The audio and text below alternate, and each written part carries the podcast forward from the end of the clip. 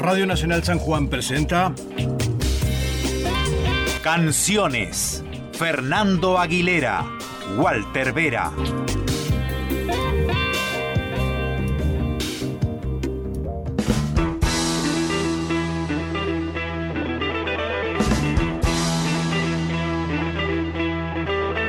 Ponemos la mirada en un paisaje casi urbano, ponemos los oídos al servicio de las voces de los barrios, donde se acentúan las necesidades, donde la desigualdad y la miseria hacen poco con la gente. Canciones de puño y letra que aunque quisiéramos sacarlas de contexto, seguirían diciendo lo mismo. Versos que pintan la realidad casi como en blanco y negro. Estribillos que cuentan lo que pasa, donde las cámaras no llegan. Lo que el diario Trajín no dice destruyendo la conciencia social. Hoy en Canciones, la banda de sonido de nuestra historia, viajamos al año 2011. Nos tomamos una para dormir y dos para despertar. Las pastillas del abuelo. Desafíos. Bienvenidos.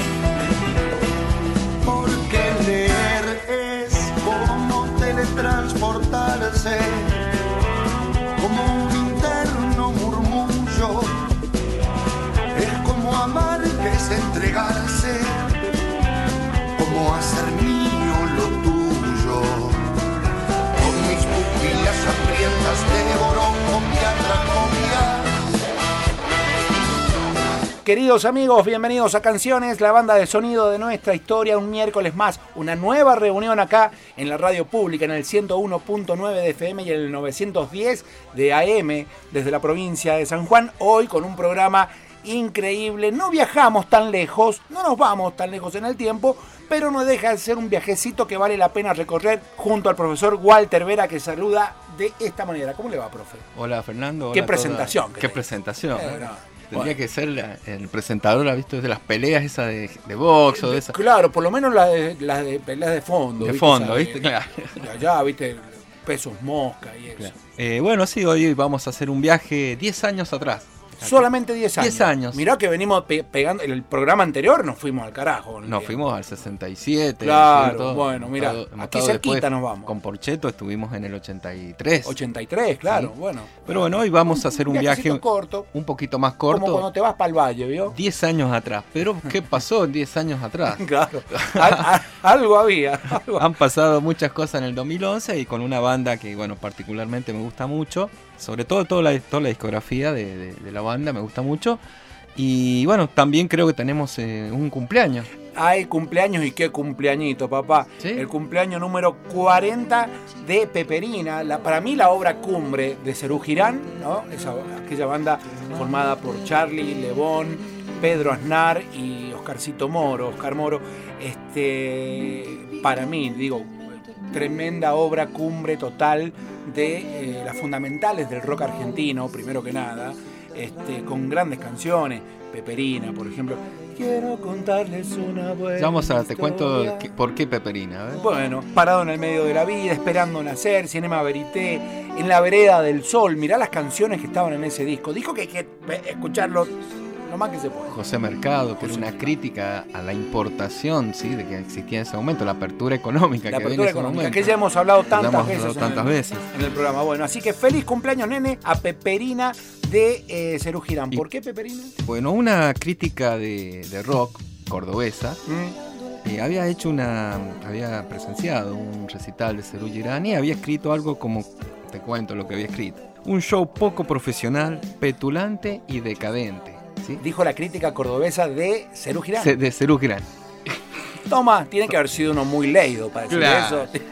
Y Charlie, cuando. Yo se lo puedo se lo puedo permitir a Pat Metheny, por ejemplo. Claro, Ese tipo de crítica. Ahora, no sé quién habrá sido. claro. Bueno, eh, bueno, sobre el tema crítico de rock ya podríamos también hacer otro, programa. ¿sí? sobre críticos de, de rock. sí. Bueno, Charlie lo lee, se, se enoja bastante con, con esta persona. Patricia, Patricia se llama, se llamaba porque falleció hace unos, hace unos años, y decide escribirle la canción Peperina. Por eso dice en la parte de la letra, se acuesta con los visitantes, juega con los locales. Claro, trabaja, Sí. trabaja en los recitales. Bien, muy bien. muy bien. Eh, esta canción que le hace Charlie, un poco que la estigmatiza para toda la vida y no, no puede sacarse nunca más No, eh, eso es un balde de pintura. el estigma loco. de haber criticado a lo que se considera la super banda Una de las rock primeras argentina, superbandas del rock sí, y más sobre todo a Charlie, criticarlo a Charlie, y bueno, y la respuesta de Charlie ante la crítica fue una canción en donde manera. no puedo, no puedo decir otro, pero bueno, la amar tampoco, sí, Eh, pero con mucha poesía, con mucha altura, Sí, señor. sí. Bueno, en agosto del año 1981 fue editado este disco, eh, tremendo, que salió en vinilo y en cassette, después en formato digital, CD. Y está en todas las plataformas. Yo venía en el bondi estudiando y venía escuchando y venía prácticamente en el techo del colectivo. Porque es una barbaridad de disco para volver a visitar. Así que feliz cumpleaños a Peperina. Nos metemos en el tema de hoy. Las pastillas del abuelo, eh, su quinto disco, que estamos hablando de desafíos, más toda, toda, toda la actualidad de aquellas épocas de la República Argentina y la provincia de San Juan. Bienvenidos a Canciones.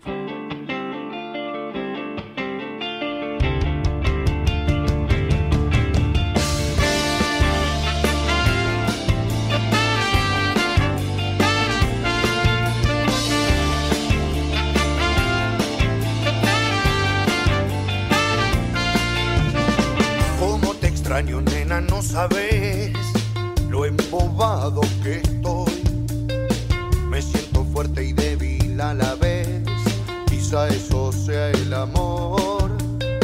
Muero de miedo al pensar que soy yo,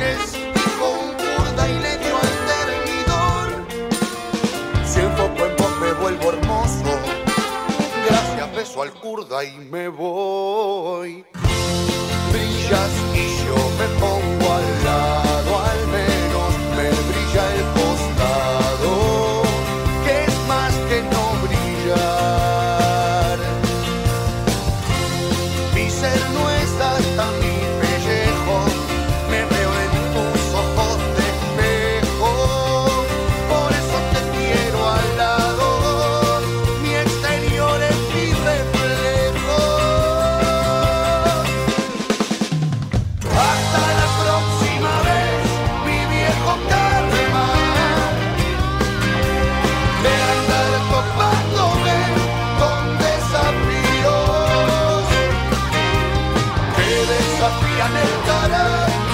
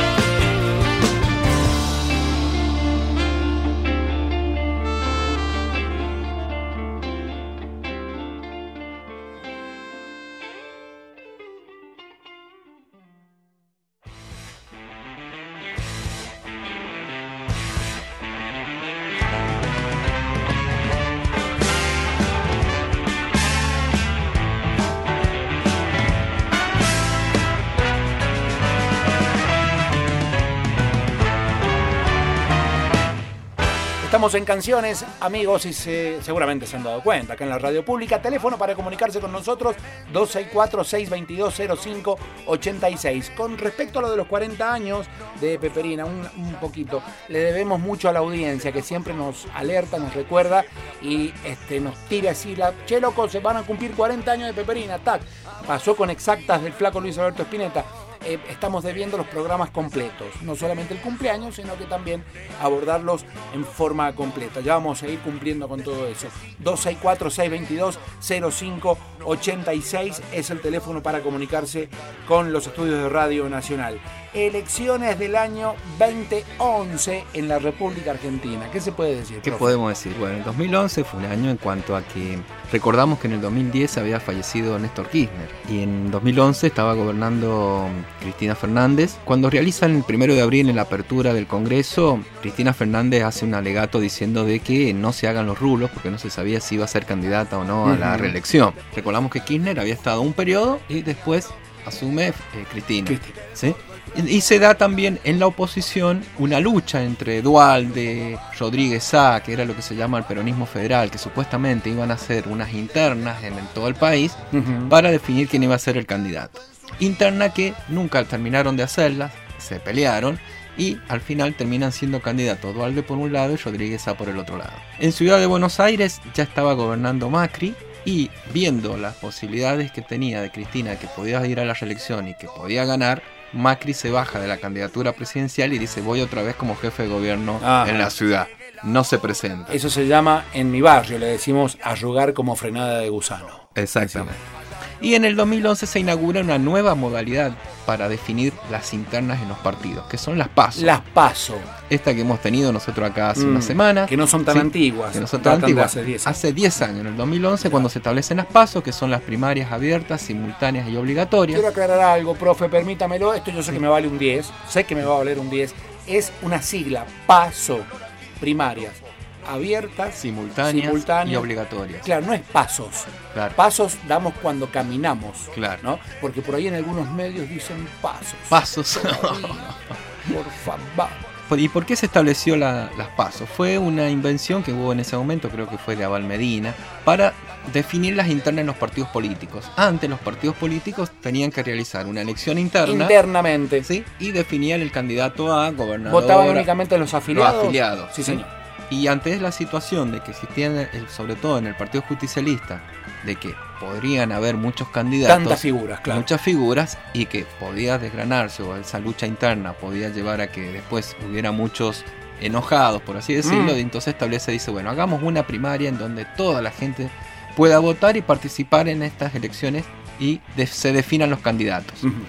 Y aquellos candidatos que no saquen más del 1,5% no se pueden No presentar pueden jugar. no pueden jugar, ¿sí? Porque tienen una representación muy, muy baja. Muy baja. Entonces fue el primer, eh, primer año donde, se realizan las pasos, gana Cristina ese- esas pasos con el 47%, y luego en las elecciones generales gana otra vez con el 54% de los votos. Ya 52 veníamos hablando de que era mucho. Eh, Claro, 54 es un flor de Imagínense pedazo. 54, ¿sí? Y va acompañado de Amado Vudú en, esa- en ese Ajá, momento en la fórmula, que Amado Vudú había estado en, la- en el ANSES, en el gobierno anterior, y había realizado uno de los actos más impactantes, por así decirlo, dentro de, de lo- de los últimos años, que fue la estatización de las AFJP. Claro. esta gran claro. estafa de las jubilaciones privadas. Y bueno, esto le costó a Vudú que todavía sea perseguido, fue encarcelado está ¿sí? pagando la. por la- pagar este Ah. atrevimiento de tocar intereses. Intereses ¿sí? de gente muy poderosa. Y mucha plata. Una vez estatizado eso, Cristina puede log- lograr realizar muchas políticas sociales, Sociales. ¿sí? como la asignación por hijo y otras, eh, las jubilaciones también para la ama de casa, con ese dinero. Qué política esa, ¿no? La de las jubilaciones de damas de casa es brillante. Es brillante esa. Sí, porque es un reconocimiento al trabajo de, las de nuestras madres. Sí, claro, claro, Que de es el trabajo de cuidado que es muy poco reconocido, pero es, es el recono- reconocimiento a ese trabajo. Totalmente. Y otro hecho importante también en el 2011 fue, bueno, hay alguien que le fue muy mal en Hay esta algunos elección. monos, hay algunos monos, me he quedado colgado, profe, discúlpeme. Sí. Hay unos monos que eh, critican esas políticas cuando sus madres han sido jubiladas con Sí. sí, sí, Bueno, listo, vamos. O, o muchas de esas personas que recibieron esa jubilación no la votan o odian a Cristina. Claro, por Sí. no sé, O lo sea, que vieron una, en la tele, una cuestión, sí, sí. por lo que les contaron por en la que le tele. contaron la tele. Y o despotrican contra los planes sociales, las jubilaciones cuando están Que tengo que recibiendo. estar pagando yo impuestos para mantener estos vagos. Claro, y cuando ellos están recibiendo una jubilación o reciben un plan social, ¿sí? Es una paradoja muy loca eso. Sí. ¿sí? Y Bueno. bueno, alguien que le fue muy mal el 2011 fue Carrió, Elisa Carrió. Sacó el 2% de los votos 2% y bueno, supuestamente se iba a retirar ya de la política, lamentablemente no lo hizo. Y Es siguió, y después se, se unió a lo que fue el, el germen de lo que fue el PRO El después y junto por el cambio. Entonces, bueno, esto es un poco lo que pasaba. Y los medios de comunicación ya tienen una, una importancia muy fuerte acá, porque ya habían empezado con la crítica, porque le habían quitado las AFJP. Una de las principales empresas que tenía acciones en la AFJP era Clarín. Clarín. Trajín, como dice el, el locutor más temprano. Claro, y la Nación. Entonces, habían empezado con un ataque hacia el gobierno. Mm. Por eso, bueno, eh, los, au- los- las pastillas del abuelo, eh, vamos a escuchar acá A un- ver. una canción muy, creo que es la ma- una de las más representativas del disco, que se llama Viles Medios. Sí, señor. Entonces, escuchemos. Vamos. Clarín, ¿por qué estás tan nervioso? Yo la verdad que no me lo explico, pero hay democracia. un comportamiento de algunos medios, especialmente eh, el monopolio Clarín, por respecto a intereses eh, económicos y también intereses personalísimos. de lo que está pasando en la Argentina en materia de medios de comunicación que han dejado de ser medios de comunicación para convertirse en medios de oposición.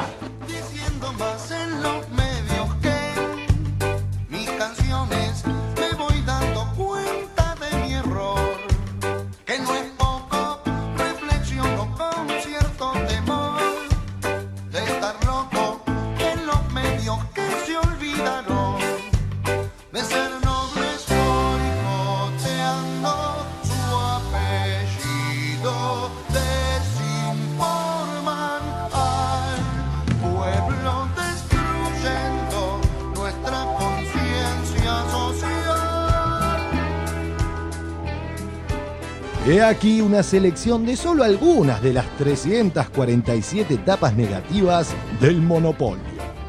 Clarín, rechazo opositor a la jugada oficial por los negocios con Chávez.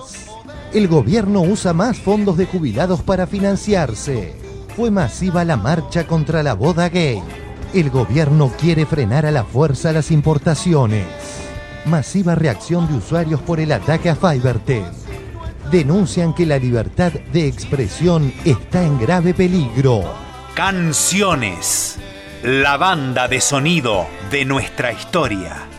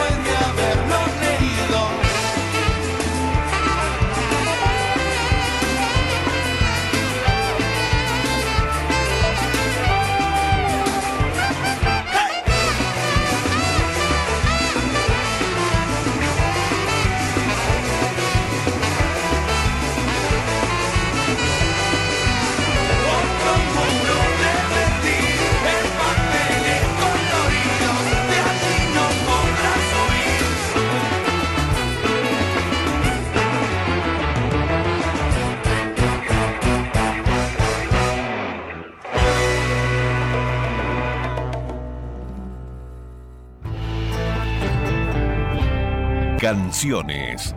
La banda de sonido de nuestra historia.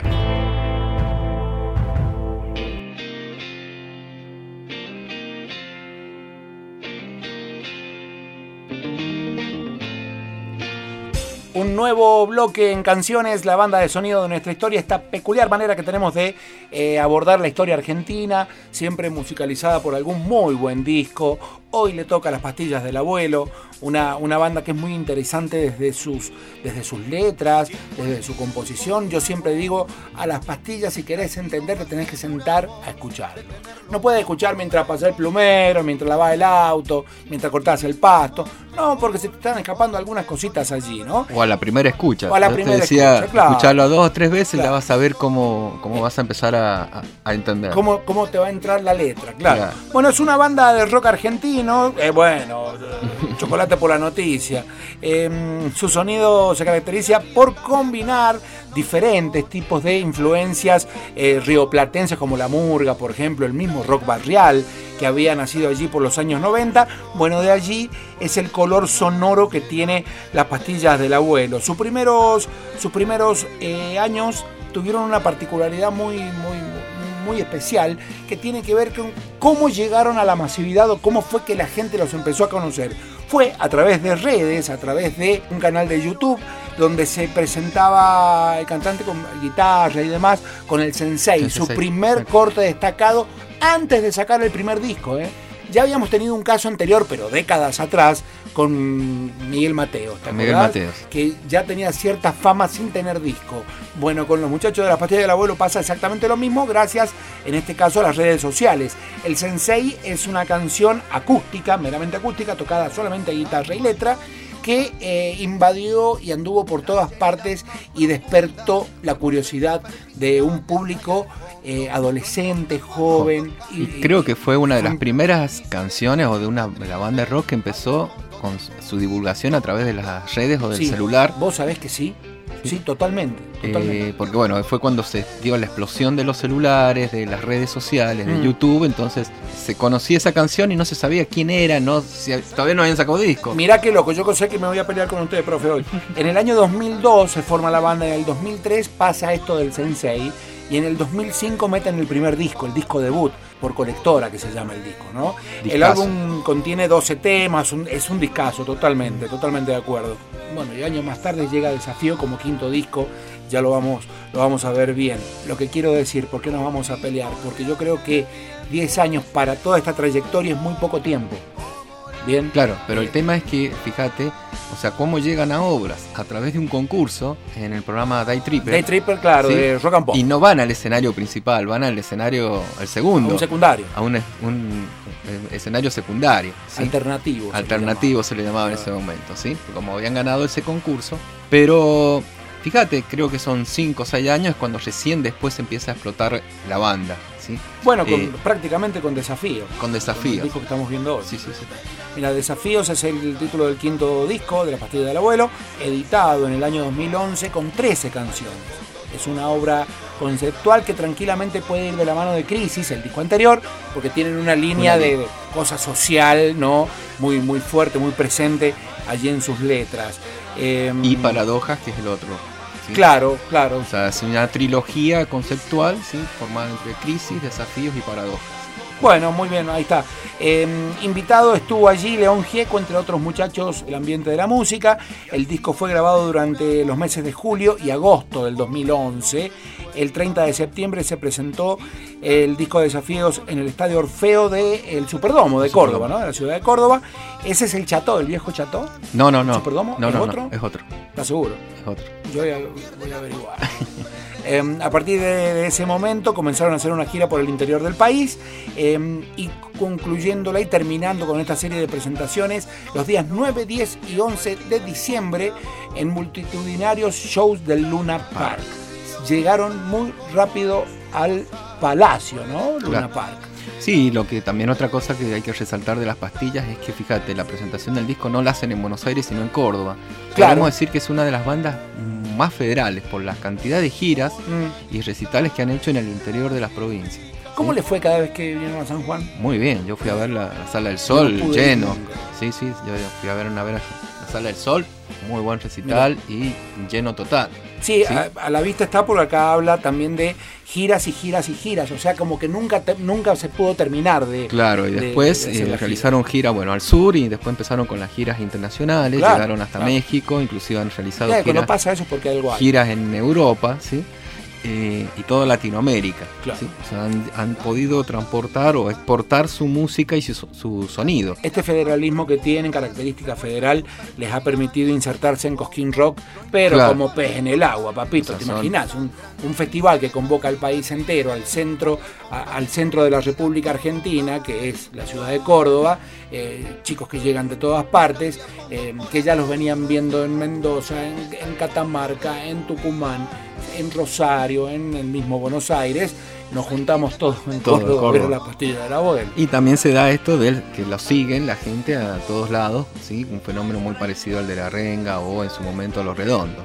¿sí? Claro. Yo creo que Bueno, eh, de hecho son, son influidos. Tengo un pequeño aquí, una, una, una aclaración. Dice que los músicos en diferentes notas han manifestado tener influencias que tienen que ver con la música rioplatense, la murga, este, más todos los condimentos locales. Por ejemplo, por nombrar Jaime Ross, La Vela Puerca, No Te Va a Gustar, El Negro Rada, Patricio Reyes, Orlando de Ricota, Spinetta Jade. Mirá lo que te digo. claro, sí.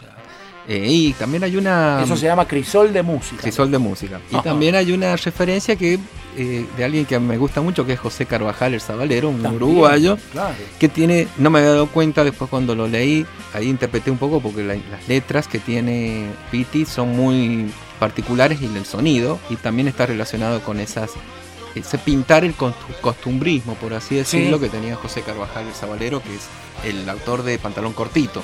No sé si te Pantalón, Pantalón cortito, bolsita de los recuerdos. Eh, Esa, ¿sí? que Eh, lo popularizó Leonardo Fabio. Leonardo Fabio. Y también, bueno, tiene en el disco Crisis, donde tiene la canción a Maradona, pero que está. La autoría es de un taxista, que es poeta, que es muy buena la historia de, esa canción también. O sea, dice que van en el taxi, le dice: Yo tengo una, un, poema para Diego eh, con las Malvinas, y bueno, se las recita. Y le da el teléfono. El Piti lo, lo pierde.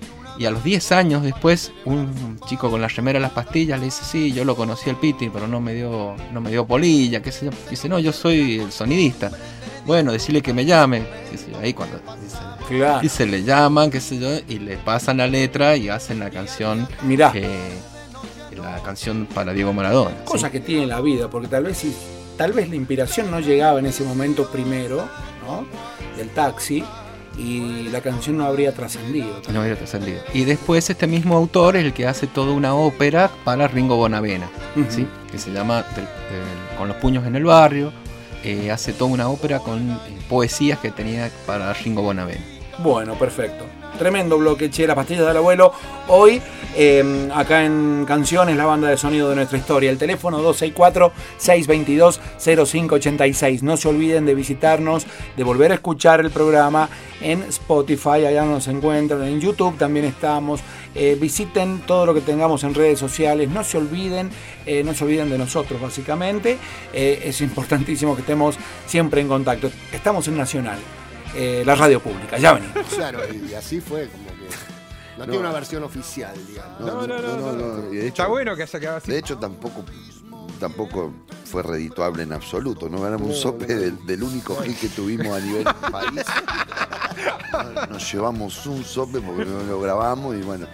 eh, y ahora ya no lo escucha nadie, es más bien de culto. Sí, pero en los boliches sí, todavía.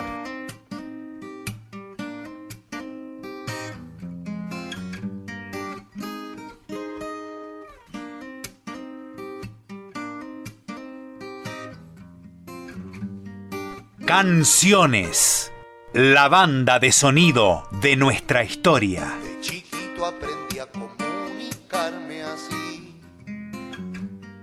Guitarra en mano, tal vez funcione si estás en el más allá. Como pensamiento, porque hoy sos pensamiento y emoción en mí. Y no es en vano, tengo mensaje Silvia, solo percibíme, te quieren saludar.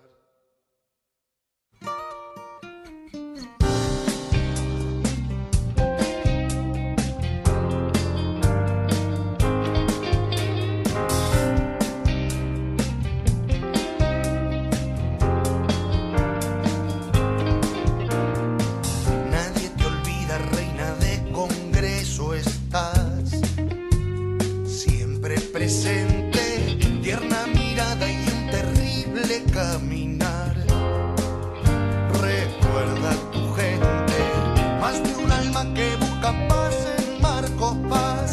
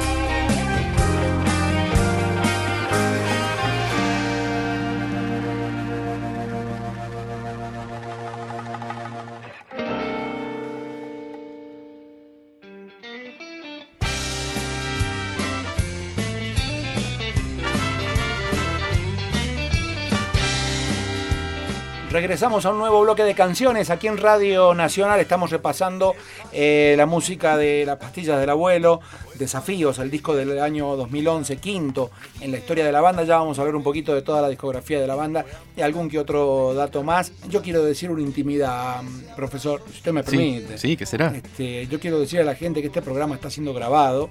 Sí. ¿no? Y que hoy hace mucho calor acá. Digo por si el miércoles eh, no hace calor. ¿no? Hace frío, dice. Claro, capaz que está nevando, voy a saber qué. San Juan, San Juan nos tiene estos fenómenos. hierve, hoy hierve, hace mucho calor en la calle, así que, qué sé yo, eso nada más. Eh, siempre, hablando de San Juan, ¿no? Siempre damos una mirada al patio de la casa, siempre decimos de esa manera, refiriéndonos a la, a la historia de la provincia de San Juan. ¿Cómo era el San Juan del año 2011? Bueno, en 2011 en San Juan se da un, un hecho inédito y muy importante. Que es la legislatura Provincial. provincial, nuestra legislatura Ahí la provincial. de la calle de la Cera y Libertador. Claro, aprueba una enmienda constitucional por la cual le permite a José Luis Gioja, que había sido gobernador, que Estaba estaba, siendo gobernador en ese estaba momento. siendo gobernador en ese momento, que se pueda postular a un tercer mandato. Sí, No se había dado jamás eso. Jamás. Nuestra Mm. constitución dice que solamente puede ser reelegido una sola vez. Allá por los 90 se decidió Claro, aquello, ¿no? claro. En el 86, nuestra constitución del 86. ¿sí? Ah, de la- del 86. Del 86, ¿sí? Y ya hemos hablado también sobre, Sí. sobre eso. Disculpe. Tenía No, dos mandatos, uno ahora, bueno. pero la legislatura le aprueba una enmienda a esta constitución en donde se aprueba otro mandato más para, en este caso, para José Luis Gioja. Y que debía realizarse una consulta popular, un plebiscito, Plebiscito. ¿sí? para que la gente, para que el pueblo determinara si estaba de acuerdo o no estaba de acuerdo con que se diera esta reelección. Y se da una particularidad. ¿Este plebiscito es apto para cualquier otro candidato a futuro? No, ¿O ah, fue solamente.? No, no, no, para esto. Siempre cuando se hace una enmienda constitucional por la legislatura, dice tiene que ser refrendada por un plebiscito. El tema es que, ¿quién hace una enmienda constitucional? O sea, acá siempre hay una discusión si se tiene que llamar a una convención constituyente Sí. o la legislatura pueden modificar la constitución. ¿sí? Claro. Nunca se han puesto de acuerdo los Mm. juristas ni los constitucionalistas. ¿sí? Pero bueno, se utiliza esta, esta herramienta de la enmienda constitucional y se da la particularidad de que eh, va José Luis Gioja a la reelección y quién está en la oposición. No me acuerdo. El hermano César. El César. Uy, Claro. Claro, el hermano, ¿sí? ¿Y por qué el hermano se, se pasa a la oposición o se opone a la enmienda constitucional? Porque supuestamente habían hecho un acuerdo en el cual José Luis Gioja iba a ser gobernador dos años y después se iba a presentar eh, César Gioja. Ah, de caliente. Claro. Como decimos en el barrio. Entonces, como José Luis Gioja dice que no... Que no, quiero de nuevo yo. Claro, dice, voy de nuevo, no cumple este pacto, ¿sí? Entre hermanos. Entonces, entre hermanos, ¿sí? Entonces César Gioja hace o apoya toda la campaña en contra de, en contra de, de la Se reelección. le ¿sí? salta la ficha. Se le salta la ficha. ¿sí? Recordamos que ahí en la Avenida España había un local que habían puesto unas luces que iban al cielo y decían no. ¿Te acordás? Decían no, no. Decían, eh, Mirá. eh, era la campaña del, del no, era no. esa. Lo que sí, bueno, cuando se llama esta consulta popular, Como, la, como una batiseñal. como una batiseñal. era. ¡Callá! Sí, sí, no sí, lo sí, vi sí. a eso, me Sí, lo perdí. ¿Dónde sí. estaba yo? ¿Dónde estabas? No sé. Lo que sí, en estas elecciones eh, participa poca gente en esta consulta popular, ¿sí? Solamente, fíjate, del padrón que eran de 437 mil, votan 280, Mm. ¿sí? Y el sí gana con el 69%, 65% de los votos. Pero por parte de la oposición, o sea, del hermano y la oposición que era en ese momento también Roberto Basualdo y otros partidos minoritarios, decían que era ilegítima por la poca participación que había habido Claro. en, el- en la gente. Mm. Pero se aprueba y eh, en octubre se presenta otra vez José Luis Gioja a gobernador y saca casi el 70 por 60% de los votos. Entonces, esto es lo que más o menos pasaba en San Juan en, en ese año 2011. Es muy pintoresco. Muy Es pintoresco, muy esta pintoresco. pelea Lo de entre la hermanos. me encantó. Lo de la batiseñal, sí, sí, se me acuerdo. César que estaba- señal sería. La César señal. era, era la campaña por el, por el no. Claro. ¿sí? Y la otra era la campaña por el sí, ¿sí? En donde estaba el sí José Luis y en el no César Gioja. Mira. Bueno, quiero meter una cosita de color que no tiene nada que ver con esto, que ha pasado, ha pasado la semana pasada, una tapa de Clarín sabiéndose ya eh, el embarazo de Fabiola, ¿no? La, la primera dama, la primera dama. eh, una tapa de, de Clarín diciendo lo siguiente. El gobierno informó que la primera dama se encuentra embarazada de 10 meses. Ah, 10 meses de embarazo. O sea, ¿viste cuando te acostumbras a tirar cualquier tirar porquería, loco? sí. Como, como, como hasta cometer los, los- los errores más groseros y más absurdos que pueden haber. Bueno, Clarín, ahí- despertate. ¿Qué te pasa, Clarín? Bueno, ahí, bueno, recién cuando vimos Viles Medios, o sea, la letra de esa Va- va canción, derechito. derechito a Clarín, a La Nación, a Magneto, Magneto, claro. ¿sí? Y cómo tratan de, de manejar la opinión pública a través de una tapa del diario. Tal cual. Bueno, gracias. Estamos en canciones eh, a full, a pleno, aquí en la radio pública, como tiene que ser.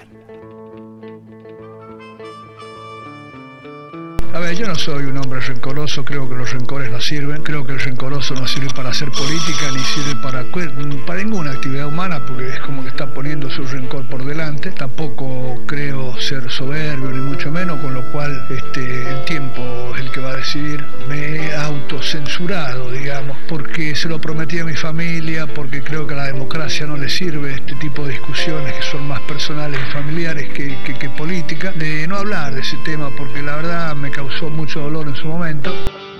Me entrego a que este tema pase de moda, no como cambalache que es bien actual. Una gotita para la vista gorda, contra veneno de hábitos que hacen mal. ¿Cómo detectar gobiernos procaces? ¿Cómo detectar gobiernos procaces? Son los que ratifican leyes mineras, llevan tatuado maricón en la piel, los que regalan a empresas extranjeras toda la cordillera menos su hotel. Yo los llamo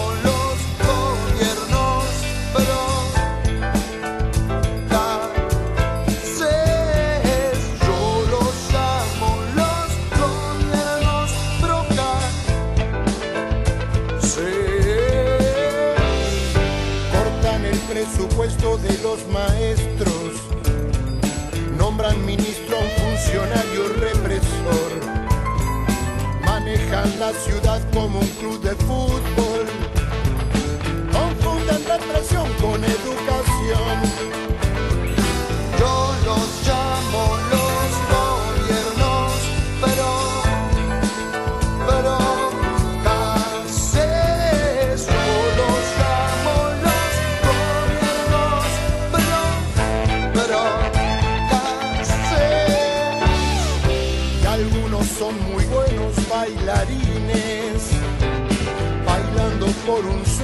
Y si se cansan de no ir nunca al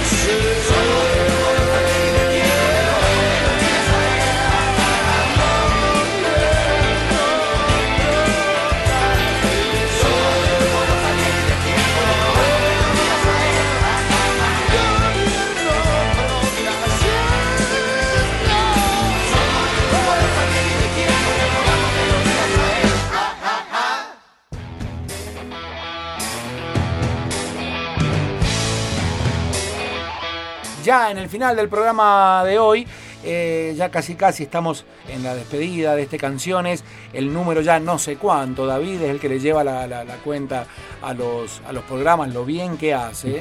eh, porque en algún momento cuando cumplamos mil programas tenemos que hacer Claro. una, una reunión, ¿viste? Una fiesta acá en la puerta de la radio, puerta con, de la radio, Gallardete, con la banda lo- claro. cantando. Vos Todo- tenés, que cantar. Tengo que cantar. Un día, un día tenemos que hacer un programa con la guitarra acá. Claro. Lo, vamos, lo, lo vamos a cumplir. Podemos hacer canciones de fogón. Eso, es un programa de fogonero. Fogonero, es ¿te más, vamos a proponérselo a la audiencia, que nos tire las canciones que no pueden faltar en el fogón. Así yo tengo tiempo de armar. Claro, ¿viste? es el playlist. A Poncho con las canciones fogoneras, ¿viste? Claro. Si bien tengo varias, pero bueno, que la audiencia también elija las propias, ¿no? Las que más le, le gusten. Bueno, muy bien, para terminar, retomando un poquito el tema de las pastillas del abuelo, la historia de las pastillas del abuelo, es una banda que a pesar de su corta edad, tiene muy buena cantidad de discos. Vamos a arrancar allá en el 2003, como dijimos al principio, con el demo donde el sensei fue como la vedette de sus canciones. Por colectora en el 2005, Las pastillas del abuelo en el 2006, Acústico 2007, Crisis en el 2008. Acá me figuran versiones del 2010. Sin versiones en vivos. Ajá. ¿sí? También creo que son en el Luna Park. Bien. Desafíos del 2011, El barrio en los puños. Es del el- el 2014 homenaje a Bonavena. hablábamos. Claro, correcto. Paradojas del 2015 y 2020 del 2020. Sí, sí, sí, sí. Y una particularidad, te digo, de, de las pastillas, que me parece que no hay otra banda que la tenga. Las mejores canciones no están editadas. Sí, hay una gran lista. Hay una- o sea, Pero hay, cientos de hay canciones. cientos de canciones que No puedes encontrarlas en YouTube, que son inéditas, que no están grabadas y que creo que son las mejores canciones que tienen ellos. ¿sí? Mira, bueno, para Eh, investigar eh, y no sé por qué motivo no, no han sido editadas, pero sí tienen o, reproducciones o sí se conocen dentro del público seguidor de la banda. Claro, los más. Claro. Los eh, más allegados, pero los más fanáticos. particularmente me parece que las mejores canciones están ahí en los inéditos y que no están editadas. Y otra particularidad también que tiene, que hay un disco que sacaron que fue el packing, ¿sí? fue realizado por eh, las mujeres de, que están en proceso de rehabilitación de salir de la cárcel. ¿sí? Es una fundación Yo No Fui, que se llama, Ajá. y que el Piti siempre acompaña a estas fundaciones porque él visita, tiene un trabajo social en cuanto a visitar a cárcel. ¿Por motus propio lo hace? Sí, sí, sí, sí, sí, para acompañar a los presos y también a los loqueros, ¿sí? a los Neuropsiquiátricos. ¿sí? hace visitas. Él en su momento creo que estuvo estudiando algo de psicología, pero a él le gusta realizar estas, no, no decir Obras. eh, obras, Sí, ¿sí? claro. de ir y llevarle su No música, no la hace cualquiera, de llevarle esta música a personas que están en una situación Mm. como en la cárcel o que están en un, en un neuropsiquiátrico. Hay, algún- ¿sí? hay gente que puede juzgar esta actitud de ir a visitar a los presos, por ejemplo, puteando y carajeando a, a diestra y siniestra. y Hay veces que no son ni siquiera capaces de visitar a sus padres. Claro.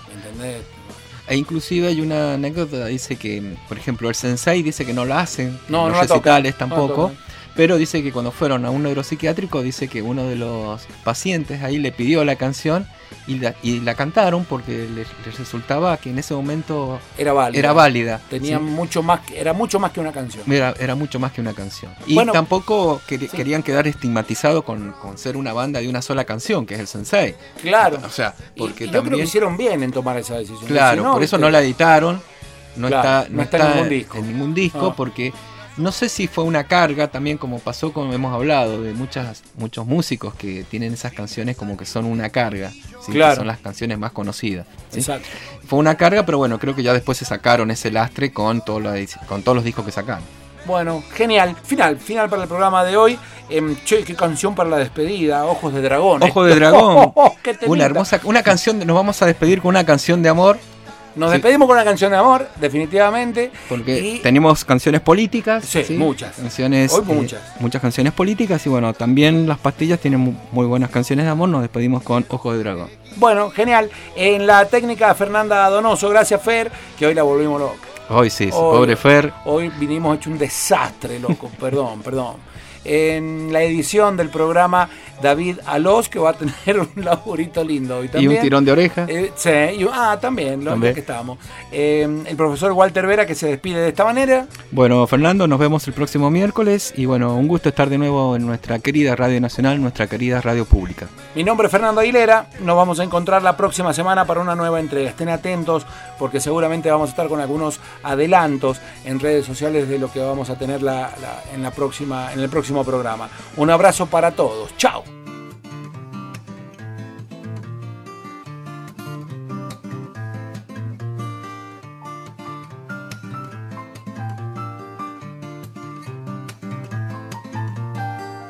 En miércoles fríos, la estación oscura, les mete pavura. Sin embargo, cuando viene tu figura, firme y taconeando, vos la haces pintura trompa de elefante, ojos de dragón. Pasti, volves arte, constitución.